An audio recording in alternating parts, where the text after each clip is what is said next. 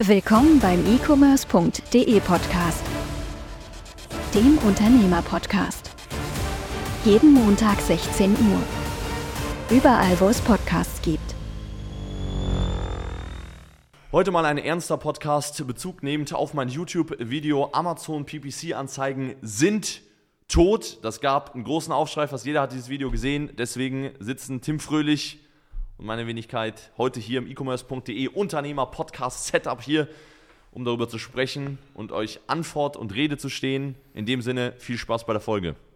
Ja, während einige Konkurrenten natürlich dadurch, dass sie mit PPC kein Geld mehr verdienen können, äh, jetzt Bürgergeldempfänger sind, Das klingt wie so eine Farid Bangline. Wir haben uns gerade da, da gefragt, warum das jetzt Bürgergeld heißt und nicht mehr Hartz IV. Das ist einfach voll die Statusaufwertung, ne? Weil Bürgergeld hört sich so an, als wärst du Bür also Bürger ist sowas Positives Es eigentlich. passt halt zum Sozialstaat auch wieder. Wir tun was für unsere Bürger. Hartz IV Aber klingt sehr abwertend, ne?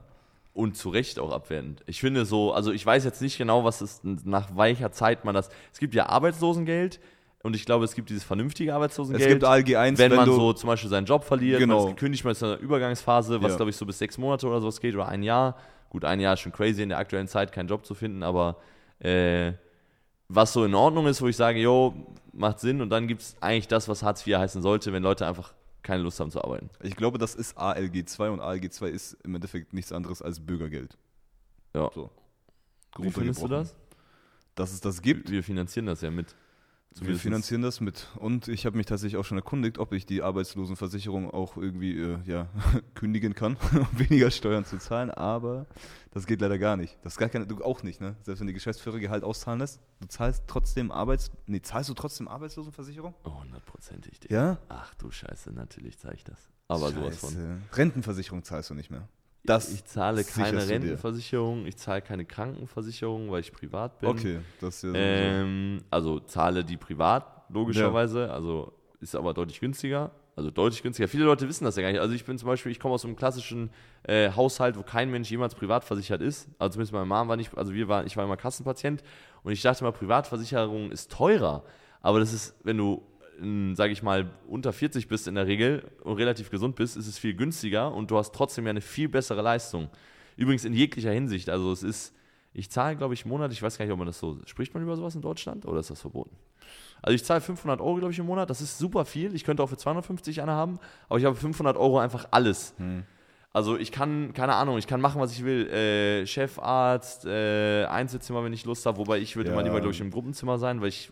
oh, das, ein wobei das, das, sind ja, das sind ja Leistungen. Zahn, Zusatzversicherung, das ist alles da drin. Ich kann jeden Scheiß machen. Ja.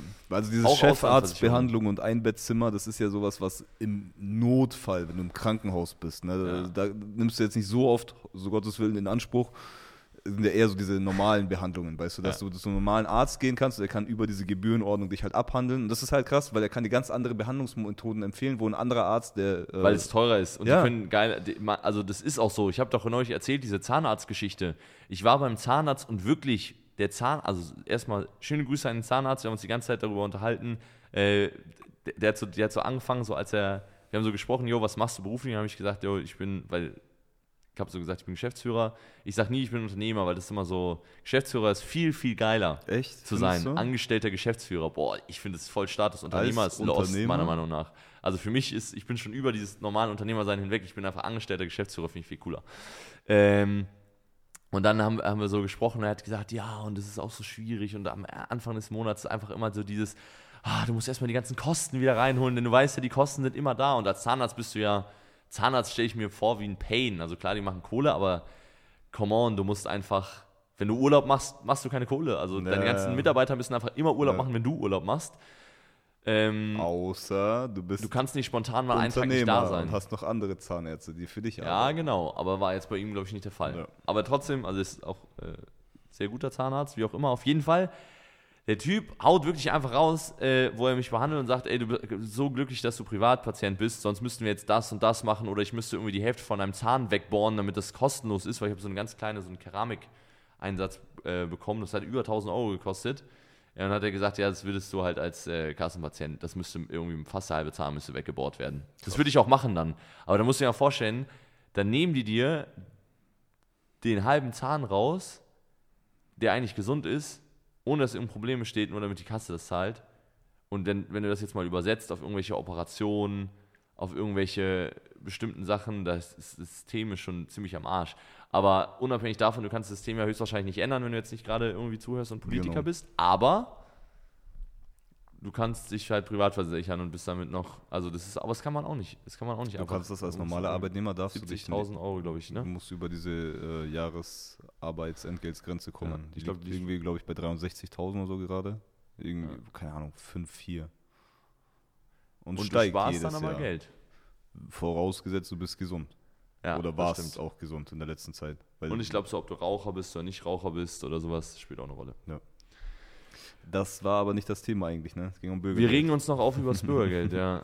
Ich finde das, guck mal, also meine, meine persönliche, ich bin so ein, äh, meiner Meinung nach ist sowas nicht sozial, weil, also das ist so, als würde ich jetzt, schau mal, du, du arbeitest halt irgendwo und dann gibst du Leistung rein und bekommst halt Geld dafür. Aber du bekommst weniger Geld, weil andere Leute nicht arbeiten und du was von diesem Geld an die abgeben musst. Also ich finde das mal witzig, weil in der Gesellschaft, in der normalen Gesellschaft, außerhalb von dieser ganzen Business-Bubble, ist ja immer, ich weiß nicht, ob du dich erinnerst an meinen ZDF-Beitrag mit diesem Obdachlosen. Jeder findet automatisch den Obdachlosen sympathischer einfach als den Unternehmer. Dabei ist, also Real Talk, ein Arbeitslosengeld 2 oder Bürgergeldempfänger der lange keinen Job hat oder jemand, der auf der Straße schläft, ist einfach gegenüber der Gesellschaft, in unserer Gesellschaft, asozial. Weil du nimmst nur und du gibst nichts. Also nur weil du broke bist, bist du ja nicht sozial. Und nur weil du viel Geld hast, bist du nicht asozial, sondern eigentlich im Gegenteil. Wenn du halt einen Wert stiftest in der Gesellschaft, dann zahlen wir, keine Ahnung, wie viel Steuern wir insgesamt zahlen, auch durch die Arbeitsplätze und so weiter und so fort. Dann zahlen ja indirekt, sind wir auch daran beteiligt, dass die Steuern überhaupt eingenommen werden können. Ähm, gut, das würde sonst vielleicht irgendwo anders laufen, aber es sind bestimmt ein paar Millionen im Jahr, ärgerlicherweise. Ähm, und dann gibt es halt Leute, wenn ich mir überlege, damals zum Beispiel, wo ich, ich habe ja Studentenjobs und so weiter und so fort gemacht, da sind halt Leute, die arbeiten Fulltime zum Beispiel bei der DHL, sind Paketausfahrer, die verdienen halt vielleicht nur drei brutto oder sowas und müssen dann von diesen 3000 Euro gehen wahrscheinlich irgendwie 150 Euro oder 200 Euro an irgendwelche Leute, die zu faul sind zu arbeiten und das ist, sind, ist für diese Leute verdammt viel Geld. Und es ist meiner Meinung nach, wenn du es überlegst, ist es einfach asozial. Ich verstehe den Gedanken halt dahinter, dass du sagst, hey, du sicherst auch einfach Leute ab, die jetzt, keine Ahnung, durch eine Behinderung einfach nicht arbeiten. Ja, genau, das finde ich in Ordnung. Ey, ist, ja. ich bin total fein damit, auch und die auch gleichzeitig Leute, also du zahlst ja auch diesen Betrag, weil sollte Worst Case du irgendwie gekündigt werden oder so, dann bist du auch dadurch erstmal abgesichert und bekommst mehr Geld. Das ist ja ein Teil davon. Bin Ja, ich find ich 100% gut. bei mir, auch Ja. für Leute, die irgendwie, wie gesagt, ich nicht arbeiten können. Aber jemand, der auch das ausnutzt, finde ich super, dass jeder da drin ist. Einfach so. Aber Leute, die das halt ich ausnutzen, so bin ich zu 100% Ja. bei dir. Es, also es, meiner Meinung nach, wenn du ein gesunder Mensch bist und du kannst in Deutschland Ja. eigentlich nach sechs Monaten nicht keinen Job gefunden haben in der aktuellen Situation. Also bist du einfach schwer vermittelt. Also irgendwas ist falsch mit dir. Also es ist einfach so, sonst musst du halt erstmal einen Job machen, der vorübergehend nicht so geil ist. Ja. Ja, aber Meiner da sind Meinung die. Leute wieder zu fein für. Das ist ja der Punkt halt, ne? Warum soll ich denn jetzt irgendwo 40 Stunden arbeiten, wenn ich, Wenn ich auch das gleiche Geld bekomme, bekomme? die Wohnung Ja. gezahlt bekomme? Ach, Das, Scheiße. ist halt. Und du kriegst ja, sogar, du kriegst dann die Wohnung bezahlt, ne? Das ist, glaube ich, das größte, der größte Painpoint. Du kriegst einfach die Wohnung bezahlt. Oh, ist das heftig. Oh, so. Ich habe mal, äh, ich hab mal einen Amerikaner äh, kennengelernt hier, den haben wir, äh, das ist schon Ewigkeiten her, zehn Jahre oder so mindestens. Äh, den haben wir so random in der City aufgegabelt und der war so in Oldenburg. Einfach so, weißt du, und der hat so ein Auslandsjahr, Weltreise-Dings gemacht und ist irgendwie durch Deutschland gefahren. Und dann haben wir den so mitgenommen, haben uns mit dem ein bisschen unterhalten und der fand das total witzig, dass es in Deutschland einfach dieses Arbeitslosengeld gibt. Der hat gesagt, wenn es in den USA Arbeitslosengeld geben würde, dann würde kein Mensch dort mehr arbeiten. Also würde sagen, die Hälfte von allen Leuten, die da rein einen Job haben, würden wahrscheinlich sofort einfach den Job canceln und sagen, ey, wie krass ist das denn bitte, dass der Staat mich finanziert. Und das ist ja auch, das ist ja ko komplett random. Vor allem auch, auch äh, meiner Meinung nach absolut ungerechtfertigt, dass du Bürgergeld dann an Leute bezahlst, die noch nie gearbeitet Ja, haben. das ist halt der Punkt, ne? Also teilweise sind ja, sind ja Leute, die sind dann irgendwie mit 20, haben irgendwas studiert und sind dann irgendwann einmal Bürgergeldempfänger oder bekommen da irgendwas. Oder auch, meiner Meinung nach, zumindest aus Nicht-Kriegsgebieten, irgendwelche Flüchtlinge. Also Wirtschaftsflüchtlinge. Wie kannst du denn, also wie kann man denn so dumm sein und Wirtschaftsflüchtlingen Geld geben? Guck mal, in der Schweiz oder so oder Neuseeland, du zahlst einfach dem Staat erstmal, dass du überhaupt einen Asylantrag stellen kannst. Ich glaube, es ist halt immer noch diese Schuld, die wir halt tragen, ne, als Deutschland, äh, dass wir nee, das hat damit, glaube ich, nichts zu tun. doch so ein bisschen auch noch. Naja, natürlich, dass wir so offen sind, so jedem etwas zu geben. Und du kannst halt schwierig nachweisen, ob jetzt jemand aus dem Kriegsgebiet kommt oder nicht. Manche, der Pass ist verloren. Naja, du kannst nachweisen, jo, jemand kommt aus Rumänien zum Beispiel. Also Nee, also wir, ich finde halt den Punkt, weißt du, so wenn du jemand, wenn du Bürgergeld? jemandem die Chance gibst, ich finde es gut, dass wir jedem die Chance geben, aber dann musst du dich auch beweisen. Ey, wenn du es in sechs, zwölf Monaten nicht hinbekommen hast, irgendwie mal dich so ein bisschen dahingehend zu beschäftigen, dass du einen Job auch suchst, proaktiv, okay, dann musst du meiner Meinung nach wieder gehen. nicht. Ich Fertig. sehe das, also das ist halt immer schwierig, weil man sich ja immer dafür rechtfertigen muss in Deutschland, dass man privilegiert geboren ist, aber meiner Meinung nach äh, ist das nicht so. Also ich würde den, wenn jemand her, also wenn jemand herkommt und Hilfe braucht, weil er irgendwoher flieht wirklich, ist es was ganz anderes meiner Meinung nach. Aber jemand, der zum Beispiel, es gibt ja viele Leute, die kommen aus anderen Ländern hierhin, weil sie hier mehr Geld verdienen können. Ich würde nicht, also ich würde erstmal eine Upfront-Fee chargen, hier arbeiten zu dürfen. Wie das jedes vernünftige Land macht. Ja, aber wenn sie Also dann ich- einen ich- Betrag leisten für die Wirtschaft und auch wieder Steuern zahlen, ist ja, voll in genau. Ordnung. Meine machen ich sie, ja. genau, So. aber das würden sie ja dann sofort machen. Also ich kann ja auch nicht, ich kann zum Beispiel als Deutscher auch nicht einfach nach Australien reisen und sagen, jo, äh, zahlt mir jetzt hier Bürgergeld oder sowas. Oder gib mir irgendwas, ich will Geld vom Staat. Also mit welcher Begründung? Ich habe ja nie, oder auch meine Vorfahren haben ja nie was dazu beigetragen. Und du, ist, das ist ja eine, eine Sache. Also das, ich würde, also wenn ich irgendwo die Wahl hätte, jo, arbeite ich jetzt hier in meinem Land und kriege 400 Euro dafür oder gehe ich nach Deutschland und kriege 1,8 oder so Bürgergeld äh, plus eine Wohnung ähm, und mache Mhm. gar nichts, würde ich mir auch überlegen. Eigentlich verrückt, dass es nur so wenig Leute anziehen. Ja. Ne? Ja, was heißt wenig, also. Also Leute, sorgt lieber dafür, dass wir, dass wir mehr Beitragszahler haben als äh, Empfänger äh, und baut ein fettes FBA-Business auf. Und zahlt so viel Geld, dass die Bürgergeldleute bald Noch mehr Geld noch bekommen. mehr Geld bekommen. Das ist jetzt mein neues, mein neues Ziel. Dein höchstes ich Ziel. würde sagen, wir gehen mal, äh, wir gehen mal in, in den Folge. Podcast. Let's go. So, provokante Aussage. Amazon PPC ist tot. Erste Erklärung, super wichtig. Amazon PPC ist tot, bedeutet nicht, dass es keinen Sinn mehr machen würde, Amazon PPC-Anzeigen zu schalten, sondern dass es nicht mehr ein Heilmittel ist oder ein Weg, um Geld zu machen. Also es, ist, es funktioniert nicht mehr, einfach ein Produkt auf den Markt zu bringen, gute Bilder zu machen und dann gute PPC-Anzeigen zu schalten. Dieses gute PPC-Anzeigen zu schalten, das hat nicht mehr 20% Anteil am Erfolg, keine 10%, sondern meistens, meiner Meinung nach, geht es gegen Null. Jeder ist in der Lage, halbwegs vernünftige PPC-Anzeigen zu schalten. Wir bringen vielleicht mal irgendwann so eine PPC Masterclass, also gibt es ja für unsere Kunden schon, bringen vielleicht auch irgendwann mal raus, ähm, damit man so die letzten 10% da vielleicht rauskitzeln kann. Aber unterm Strich ist es nicht und auch für niemanden mehr eine Methode, um Kohle zu machen. Es kann zwar jeder schalten und du kannst auch mit PPC einfach Umsätze generieren, aber es ist schwierig geworden, PPC profitabel zu machen. Agreest du oder agreest du nicht? Agree ich auf jeden Fall. Vor allem ist es nicht mehr so möglich, mit den Strategien, die du vor zwei, drei Jahren gemacht hast, das zu machen. Dafür ist es auch schon zu komplex geworden. Genau, also weil es, also es war ja legit mal eine Zeit, also sagen wir mal so 2019, 2020, war es einfach mal die Zeit, in der wir einfach wirklich auch selbst und auch einigen Teilnehmern einfach dadurch, dass wir teilweise sogar besser im PPC-Schalten waren oder dann als die Video-Ads neu dazugekommen sind, wobei das haben viele immer noch nicht so richtig raus, wie sie das machen, dann die, äh, die äh, Creative-Ads, äh, die nutzen auch viele nicht, also Display-Anzeigen, ähm, als die rausgekommen sind, hatte man nochmal dann so ein bisschen Boost, aber wir haben damals schon einfach nur durch PPC-Skills einfach Kohle verdienen können. Und das ist heute nicht mehr der Fall. Also du hast einfach Nischen, zum Beispiel, wir haben bei uns Sachen, äh, wo wir Kunden grundsätzlich von abraten, selbst wenn die einen geilen Product Market Fit haben oder eine geile USP-Idee haben, weil wir einfach sagen, ey, es wird sich nicht lohnen, weil du kannst in dem Bereich einfach keine Werbung machen. Du kommst nicht nach oben. Beispiel Trinkflaschen. So, Trinkflaschen sind Produkte, da kann man geile USPs äh, entwickeln und ja, oh mein Gott, es gibt einen Waterdrop oder äh, andere, diese mit den Geruchssachen und so weiter und so fort, geile Brands, die sich in dem Bereich positioniert haben. Ja. Ja, die gibt es, die haben aber auch Hunderttausende von Euros upfront investiert in dem Bewusstsein, Verluste zu machen und auch die schalten nicht profitabel auf Amazon Ads, weil da kostet dich der Klick 4 Euro und du verkaufst das Produkt für 20. Also wie zum Fick soll das funktionieren? Nö. Du musst ja eigentlich 100% Conversion haben. Schon mit 50% Conversion, was geistesgestört ist, wird es ja schon Minus machen. Als World Big Brand. Mit 20 Euro für eine fucking Trinkflasche, die du für 25 Cent einkaufen kannst. Das ist halt der Punkt, wo die Leute dann direkt auch wieder irgendwie halt, ja, äh, am Anfang ihren Launch auch voll drosseln. Weil sie nicht bereit sind, PPC erstmal als Investition zu sehen. Da fängt es ja schon direkt an. Falsches Mindset in Bezug auf PPC. PPC ist, wie du sagst, nicht unbedingt dafür da, Marge mit PPC zu machen, Genau, sondern nicht mehr. Ja. dein Produkt im Endeffekt einfach organisch besser zu ranken. Genau, du musst es organisch besser, besser pushen und du musst aber einen bestimmten Product Market Fit haben und du musst auch das Maximale aus dieser Energie halt rausholen, wie du schon sagst. Denn PPC pusht dich, aber es pusht nur noch auch heutzutage, was sowieso schon funktionieren würde. Also ein geiles Mindset, was ich euch mal mitgeben möchte, wenn ihr gerade zuhört hier. Also ihr müsst euch mal vorstellen, wenn ihr ein Produkt auf den Markt bringt, müsstet ihr euch fragen, ey, wenn mein Produkt jetzt permanent ganz oben stehen würde, würde das da oben bleiben? Also würde das gegen die anderen gewinnen oder würde es wieder runterrutschen? Und wenn es wieder runterrutschen würde, dann wird auch mit den geilsten PPC-Anzeigen dein Produkt kein Cent Gewinn abwerfen oder vielleicht ein paar hundert Euro im Monat. Ja, pro Produkt. Das bedeutet übrigens nicht äh, zwangsläufig, dass es insgesamt schwieriger geworden ist, profitabel zu sein. Das würde ich, würd ich äh, damit nicht in Verbindung bringen. Sogar vielleicht sogar gegenteilig.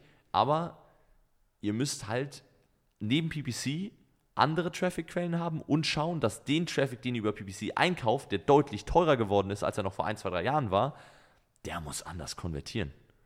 Aber auf einem anderen Level anders. Also ihr könnt nicht eine ranzige Conversion oder durchschnittliche Conversion, ihr könnt ja mittlerweile sehen über den Markteinblick, den Amazon jetzt, wenn du schon Seller Central Account, kannst du ja sozusagen Einblick bekommen darin, was die durchschnittliche Conversion-Rate ist in deiner Nische. Kannst es einfach mal mit deiner Conversion vergleichen und wenn du unterdurchschnittliche Conversion hast, kann ich dir so schon sagen, PPC wird sich überhaupt nicht lohnen für dich. Es sei denn, erster Tipp hier an der Stelle, um mal so ein, auch ein bisschen in die Praxis zu gehen, Preispunkt. Hier, nur weil dein Produkt, also wenn du in einer Nische bist, alle verkaufen mit 20 Euro, verkaufst für 60 Euro, dann zahlst du trotzdem das gleiche PPC. Prozentual ist jeder Klick aber weniger. Ja. Also wir werden sehen, dass auch die teuren Markt, also ich werde auch, ich, ich habe die feste Überzeugung, bin ich mal gespannt, was du dazu sagst, Tim.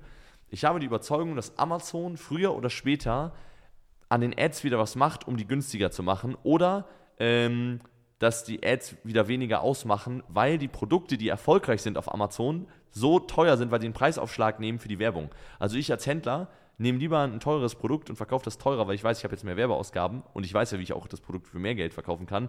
Dadurch wird Amazon aber uninteressanter als Marktplatz, weil die Produkte dort teurer sind.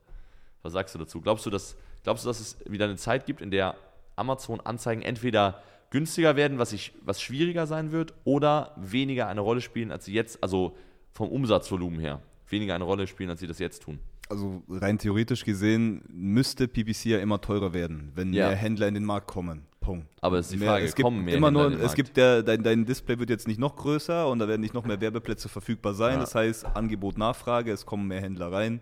Klar, es fallen noch mal welche raus, aber tendenziell sind es ja immer Und es mehr. mehr Geld in Amazon PPC, weil, kurzer Fun Fact, Amazon PPC verhältnismäßig zu Google, Facebook und TikTok das günstigste ist. Echt? Ja. Und mit der höchsten Conversion Rate tatsächlich auch immer. Ja, genau, also Ja. äh, genau, also sind die günstigsten, also Klick Oder der, das Resultat ist das günstigste. ist es viel Ja. günstiger als Google und, äh, und Ja. Facebook, also viel günstiger. Gleich, also manchen Nischen ist es, kann es natürlich nur bei Google mal eine Ausnahme geben, aber TikTok ist von den Klicks her meistens günstiger als Amazon, aber die Conversion ist halt hilarious bad. Okay. Gleichzeitig halt wieder externer Traffic, ne? Der Ja. dich wieder auf Amazon weiter pusht. Ja. Ich finde es schwierig zu sagen, dass PPC, ich glaube nicht, dass PPC günstiger wird. Nee, aber weniger wäre, also da, entweder das oder das ist, dass Amazon wieder Werbeplätze runternimmt. Dadurch wird übrigens Werbung noch teurer. Ja. Schwierig zu sagen. Was ich, die dritte Möglichkeit, das ist auch das, was jetzt schon gerade passiert, was Amazon pushen will, ist, dass mehr externer Traffic von den Händlern, nicht von Amazon, sondern von den Händlern auf Amazon geht. Also für die, die es nicht mitbekommen haben sollten, weil sie unterm Stein leben oder nicht äh, bei uns im Training sind, Amazon Attribution ist ja in den USA schon eine relativ große Sache. Also Attribution bedeutet, ihr könnt Tracking-Links erstellen, externen Traffic auf Amazon und ihr bekommt bis zu 10% der Amazon-Verkäufergebühr erstattet. Also nicht 10% von der Gebühr, sondern 10 Prozentpunkte der Gebühr. Also wenn ihr zu, normalerweise zum Beispiel 15% zahlt, zahlt ihr dann nur noch 5%. Das ist wild Das ist sehr wild, ja. weil du hast auf einmal einfach, du hast 10% mehr Marge und es kann, sich- dadurch hast du natürlich theoretisch, sagen wir mal, du verkaufst ein Produkt für 80 Euro, du hast 10% mehr Marge, das bedeutet 8 Euro, die könntest du extern nutzen, um den Traffic zu generieren. So, jetzt, jetzt kommt die Frage. Angenommen, du hast ein Produkt, was sowohl in deinem Online-Shop als auch auf Amazon gleich Mhm. gut performt. Würdest du Ads auf externen Quellen Ja. lieber auf deinen Shop oder auf Amazon? Affiliate, also Nehme ich jetzt mal als eine ironische Frage, denn obviously würde ich das eher auf den Shop packen. Es sei denn, und Ja, jetzt, ist, kommt, naja, jetzt ist halt die Frage, Punkt. weil wenn du sagst nur noch 15 anstatt 15 nur noch 5% plus du kriegst ja mehr organisches Ranking, das ja, Nische, wenn du in einer Big Nische bist, also wirklich, es gibt ja, also ihr müsst euch sozusagen so vorstellen, ihr könnt Amazon ausreizen mit einem Produkt. Es ist der einfachste und schnellste Weg, Kohle zu machen und es wird auch der profitabelste Kanal sein, egal wie gut ihr in den anderen seid. Ihr macht beispielsweise jetzt ein Produkt und ihr macht irgendwann mit einem Produkt oder in dieser Nische macht ihr 100.000 Umsatz. Ja? Und dann vielleicht mit Optimierung kommt ihr noch irgendwie über den Traffic, der direkt auf Amazon ist, auf 120.000. Auf dem Shop könntet ihr mit dem Produkt aber vielleicht 4 oder 500k machen.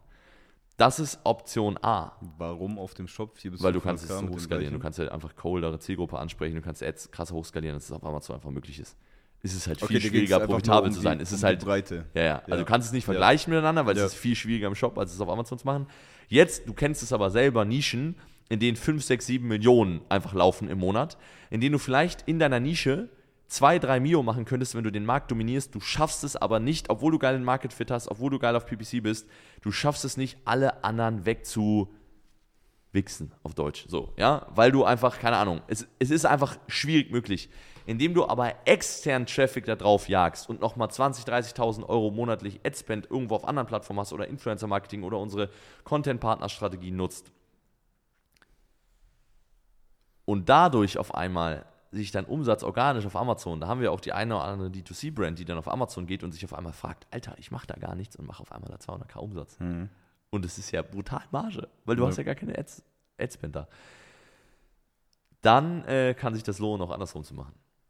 Aber das geht nur in diesen großen Märkten. Also wenn ich jetzt zum Beispiel, was ist so ein großer Markt, mal als Beispiel, ähm, boah, lass mal irgendein Elektrogerät als Sample nehmen. Zum Beispiel so Küchenmaschinen. Mixer oder so ein Scheiß. Ja, es wird, oder, oder, oder hier so Sandwich-Toaster oder sowas. Da wirst du nicht, du wirst nicht die anderen wegdominaten können. Es ist einfach so. Du kannst auf Amazon bis zu einem gewissen Level bringen. Wir kriegen die wahrscheinlich easy auf 20, 30, 40k Umsatz. Aber wenn du da 300, 400k Umsatz mit einem Produkt machen möchtest, was möglich ist, Ja. musst du extern Juice reingeben. Und der wird sich natürlich über das Attribution-Modell viel mehr lohnen, als das dann auf Shop zu holen. Weil dann hast du sozusagen, sagen wir mal, du verlierst, du machst 20.000 Euro weniger Profit, dadurch, dass du über Amazon statt Shop verkaufst, plus die Kundendaten nicht bekommst oder zumindest nicht direkt bekommst. Ähm, aber du machst durch das zusätzliche Ranking, durch den externen Traffic auf Amazon selbst 400.000 Euro mehr Umsatz. Ciao. Und das ist sehr realistisch in dem Markt. Also könnt ihr äh, auch gerne mal mich oder Tim fragen, auch wenn ihr, wenn ihr das überlegt, also welcher von den beiden Wegen für eure Produkte und Nische sinnvoller ist. Ähm, weil wir haben das auch, also wir machen das, wir machen es teils, teils, aber es gibt auch bestimmte Dinge, in denen ich mir denke, jo, da lieber auf Amazon als, äh, als auf dem Shop. Vor allem nimmst du halt auch irgendwann so eine Eigendynamik, ne? Sobald du halt wirklich mal in so einem riesigen Markt auf den obersten organischen Plätzen bist, dann kriegt dich da auch so gut wie keiner mehr runter. Weil du bekommst mehr Sales, du bekommst mehr Ja. Bewertungen, du bist da auch irgendwann so safe drinnen, dass selbst wenn du da 10 Ein-Sterne-Bewertungen drin hast, es juckt dich nicht mehr, weil du 100, 500 Sales am Tag machst. Ja. Da stelle ich mir tatsächlich halt immer die Frage mit so Produkten, die halt da auf Amazon sind und irgendwie, keine Ahnung, schon 2, 3, 4, 500k machen. Das ist ja so für sich gesehen, könntest du dein ganzes Leben davon, deine Familie und deine zukünftige Familie und deine äh, Ja. ganzen Nachfahren mit versorgen. Die Frage ist, ja, einem Produkt. theoretisch, Amazon. theoretisch, mit 500k ein Produkt? Ja, ja, und dann gehst du noch in die USA, machst dann anderthalb Millionen. So, die Frage ist halt, go. wie langfristig ist, siehst du so ein Produkt, wenn es einmal sich da oben etabliert hat? Ja, das ist halt, wenn du es extern, also wenn du sozusagen auf mehreren Standbeinen stehst, langfristiger. Das kommt auch auf den Markt an. Also wir haben ja zum Beispiel Kunden, die schü- also wenn ihr smart seid, dann schützt ihr das auf eine richtige Art und Weise und könnt nie kopiert werden und könnt wirklich bestimmte Merkmale euch so einmanifestieren, dass ihr wirklich davon, dass, also guck mal, wir machen seit fünf Jahren FBA, sechs Jahre. Das ist eigentlich, wenn ich jetzt drüber nachdenke, ich hätte von da bis heute ein Produkt, was durchläuft. Das wäre geistesgestört. Damals wusste ich halt noch nicht, wie man es macht. Also ich war ja am Anfang auch, ich bin ja nicht geboren worden als, als ich hatte ja keine Ahnung damals, Mogul. was man macht, als der, Mogul. als der FBA-Mogul. Sondern ich musste mir diese Positionierung als König des E-Commerce hier hart erkämpfen. Ich, ich komme nicht aus einer Monarchenfamilie. Mhm, Wer kommt da im äh, Ich wurde demokratisch gewählt. So ein, so ein Monokel. Ja, wenn ihr euch fragt, wo die Augenringe herkommen, das ist mein Monokel. Noch aus der letzten Folge, um das Black Friday Money zu zählen. Nee, aber ähm, es ist schon, es ist schon, schon ich weiß, ich habe die Frage vergessen, ehrlicherweise. Langfristigkeit von so extrem großen Big Products auf jeden Fall, ihr müsst halt dranbleiben und permanent weiterentwickeln, aber wenn du 500k machst und 150k halt Entwicklungsbudget jeden Monat hast, kannst du auch alle anderen wegdominieren, weil du bist ja in der stärksten Situation in dem Moment. Du machst die meisten Bewertungen, die meisten Kunden gehen zu dir, deine Konkurrenz hat Schwierigkeiten, denn du hast ja den Marktanteil. Das heißt, wenn du deine Konkurrenz erstarken lässt, du musst die einfach von Anfang an ausradieren und wenn du siehst, jemand wird besser, kaufst du den einfach. Hier 100k, gib mir das Ding und hör auf, die Scheiße zu verkaufen. Dann machst du das zweite 500k Produkt und dominierst den Markt noch mehr. Oder du gründest einfach deine ein, eigene Konkurrenzmarke. weil du weißt, dass es Juice gibt oder okay. du, du machst einfach mehr Produkte, deine Auswahl. Du lässt einfach gar nicht, du lässt, du, du lässt deine Konkurrenz im Keim ersticken. Hm. Haben wir auch ehrlicherweise, also 500k-Produkte haben wir. Es gibt wir nie, in, also haben wir noch niemanden betreut, der mit einem Produkt pro Monat aber, Du siehst das aber in gewissen Märkten, so Elektroprodukte zum Beispiel. Ja, aber sehr so. selten. Ja. Also so 100 In Deutschland ja, in den USA ist es ja. USA Standard, ja. ja. Was eigentlich krass ist. Ja, ist schon oft. Das ist ja Mio-Produkte. Das ist so krank, wenn du dir überlegst, du machst einfach eine Million Euro Umsatz mit einem Produkt. Du musst mal überlegen, was da für eine Menge an Produkten rausgeht, was das Kundensupport technisch auch für. Du Aber wachst auf, du hast Produkt, so, schaust auf dein Handy, also irgendwie so 100 so neue Nachrichten. Million Dollar Company mit einem fucking Produkt, was wahrscheinlich bei irgendeinem harzigen Alibaba Supplier source. Ich glaube nicht mehr, dass es dann ein Alibaba Supplier oh. ist, so ein harziger. Also der Nein, hat harziger eine goldene nicht, Fabrik auf jeden Fall. Ja, da geht ja auch bei dem. Ja, ja. Was denkst du, was du da für Lagerbestandsplanung noch brauchst?